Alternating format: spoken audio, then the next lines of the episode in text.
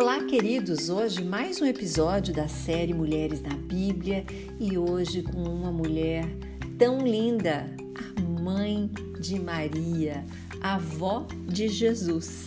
O nome dela é Ana. Ana era filha de Acar, da tribo de Levi, descendente de Araão, o irmão de Moisés. Ele vivia na região de Belém e Hebron. Como levita, periodicamente estava de serviço no templo. Por volta dos anos 65 a.C., logo antes da ocupação da Judéia pelas legiões romanas, sob o comando de Pompeu, ele se casou com uma emerentiana. Alguns anos depois, nasce a sua primeira filha, que recebe o nome de Isméria e num belo dia de sol por volta do ano 55 a.C., aparecem na cama de Merentiana as letras douradas de Ana. Naquele mesmo momento, Acar está cuidando de seu rebanho que está no pasto. De repente, ele vê uma nuvem de fogo e nela uma voz que lhe anuncia que uma nova filha sua vai nascer e que deverá receber o nome de Ana, que em hebraico significa graça. Antes do seu casamento, um eremita já havia dito à emerentiana que ela não teria filhos, mas sim filhas, e que uma delas nasceria uma santa virgem. No dia do casamento dessa segunda filha, aparece no peitinho da criança o nome Ana em letras douradas. E o homem rico de Nazaré, que era cego, fica curado quando as mãozinhas da criança tocam seus olhos. No ano de 46 a.C., Isméria se casa com a idade de 17 anos com um homem da sua tribo. E no ano seguinte, lhes nasce uma filhinha que deram o nome de Isabel. Mais tarde, Ana também se casa com Joaquim, que é da tribo de Judá. Eles eram de Nazaré, tinham pastos e rebanhos perto de Nazaré e na região de Belém e Hebron, além de uma casa em Jerusalém ao lado da piscina de Bethesda. Joaquim e Ana seguiam rigorosamente as prescrições da lei e dividiam a renda em três partes iguais: um terço como oferta para o templo, um terço como esmola para os pobres e os peregrinos, e um terço para o próprio sustento. Os anos passam, mas a família não cresce. Ana já está com quase 40 anos e, nesse período, Herodes inicia a grande reforma do templo, por volta dos anos 20 a.C. Junto com os outros membros da sua tribo, Joaquim vai ao templo para o serviço. Isacar era o sumo sacerdote, mas o doutor da lei com o nome Ruben não deixa Joaquim participar porque ele não tinha filhos e por causa disso não era digno de participar do sacrifício. Impressionado, Joaquim vai consultar os arquivos do templo e, de fato, nenhum justo ficava sem filhos. Ele também, tão transtornado, não volta para sua casa, mas vai para o deserto, longe de Jerusalém. Fica lá 40 dias e 40 noites e na tenda ele faz preces, orações, sem comer e sem beber. Ninguém foi informar a Ana o que aconteceu no templo. As pessoas procuram evitar de encontrá-la e ela fica muito ansiosa por causa do Joaquim, profundamente infeliz ela chora e clama a Deus. Não somente não tenho filhos, mas até meu marido acabei perdendo. Alguns dias depois, num dia de festa, quando não se pode chorar ou se lamentar, muito menos vestir roupas de luto, sua serva Judite lhe dá um lenço de cabeça, e aliás, muito caro, e diz para ela assim: Hoje não pode chorar. Tome esse lenço. Eu mesmo ganhei. Ana fica desconfiada.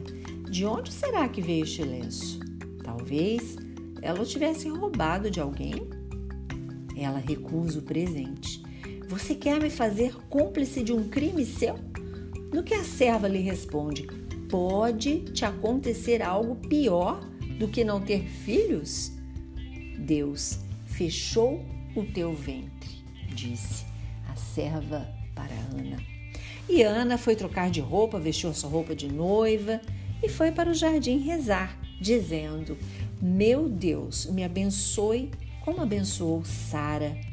De repente, ela vê um anjo ao seu lado que lhe diz: Deus atendeu o teu pedido. Você vai conceber e dar à luz a uma criança. Esta criança, responde Ana, será consagrada a Deus, que seja uma menina ou menino. Faz lembrar a promessa de outra Ana, há mil anos antes, a mãe de Samuel. Lembram?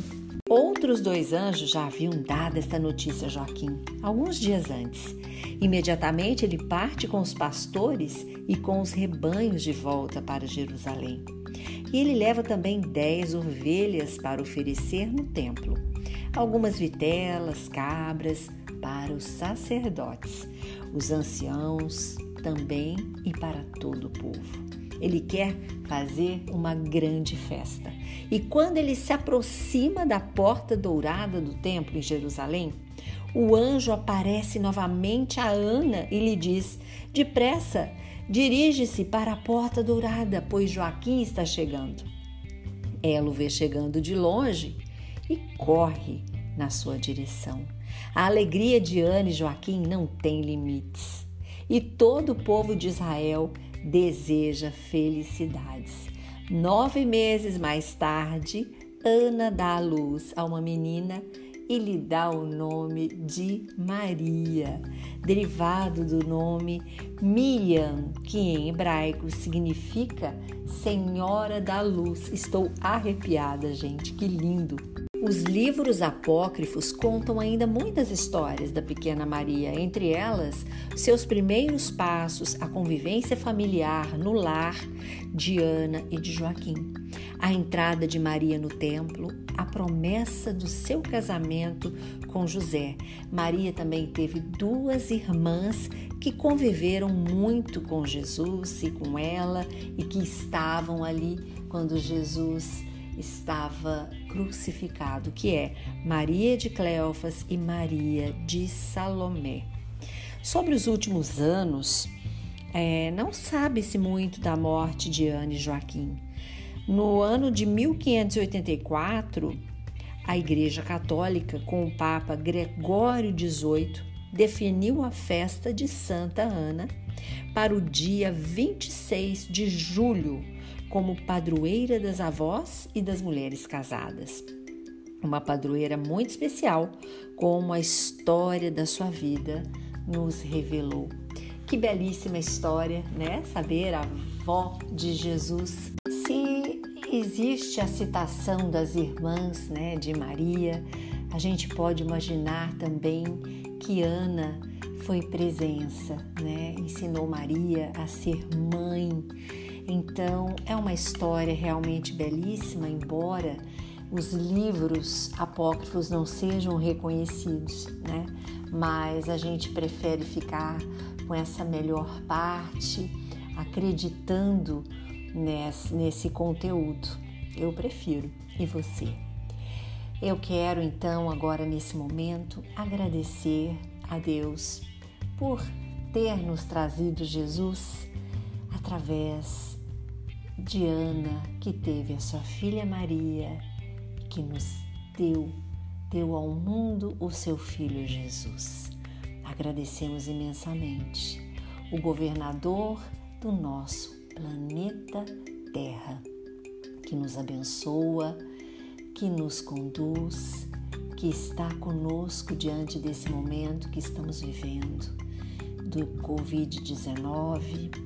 Não podemos esquecer tempos difíceis, o tempo passou bastante, está ficando cada dia um ápice de mais dificuldade. Então nós entregamos a Jesus todos os nossos sentimentos, toda a nossa ansiedade, porque tudo isso acabe logo. Né? Então pedimos por todas as famílias que estão sofrendo, todas as pessoas que estão de luto. Tem muitas histórias que a gente não imagina, que não chega nos nossos ouvidos, que não vemos nos jornais. Mas Deus tudo sabe. Vamos confiar. Curta e compartilhe este podcast com seus amigos. Sempre podemos acender uma lanterna no peito de alguém. Sou Suzy Vatê e este foi mais um programa Despertar a Espiritualidade.